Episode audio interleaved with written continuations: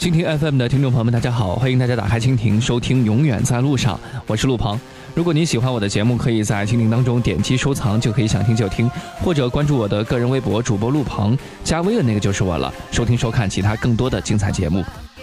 今天节目当中呢，我们和大家聊一聊，有一家咖啡馆，据说呢，半个亚洲的姑娘都想来打工。在济州岛西北侧有一个名叫牙月的地方。在这里有一家叫 Mosent 的咖啡馆，在韩语里的意思呢就是梦想的意思。这里风景无敌，可还是不足以让半个亚洲的姑娘为之疯狂。而使之疯狂的原因，是因为这家咖啡店的老板叫做权志龙。姑娘们都这么说啊，呃，来这里一次就多了一次和他邂逅的机会。可是要来这里打工，说不准我就是老板娘。虽然是一家咖啡馆，可这里完全就像一个景点般的存在。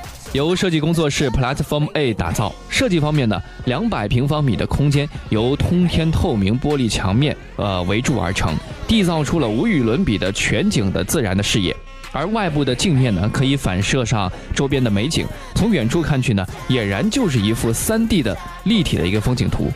可旋转的玻璃门也可以让宾客观赏出超出座位可视范围的一些户外美景。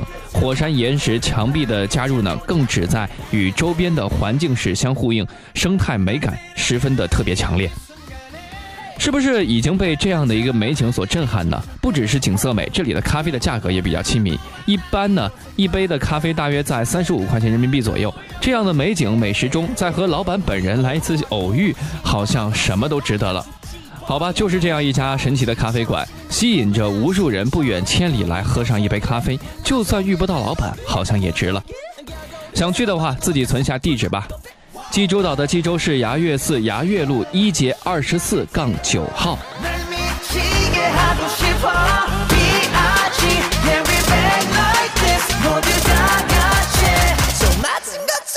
Bang bang bang。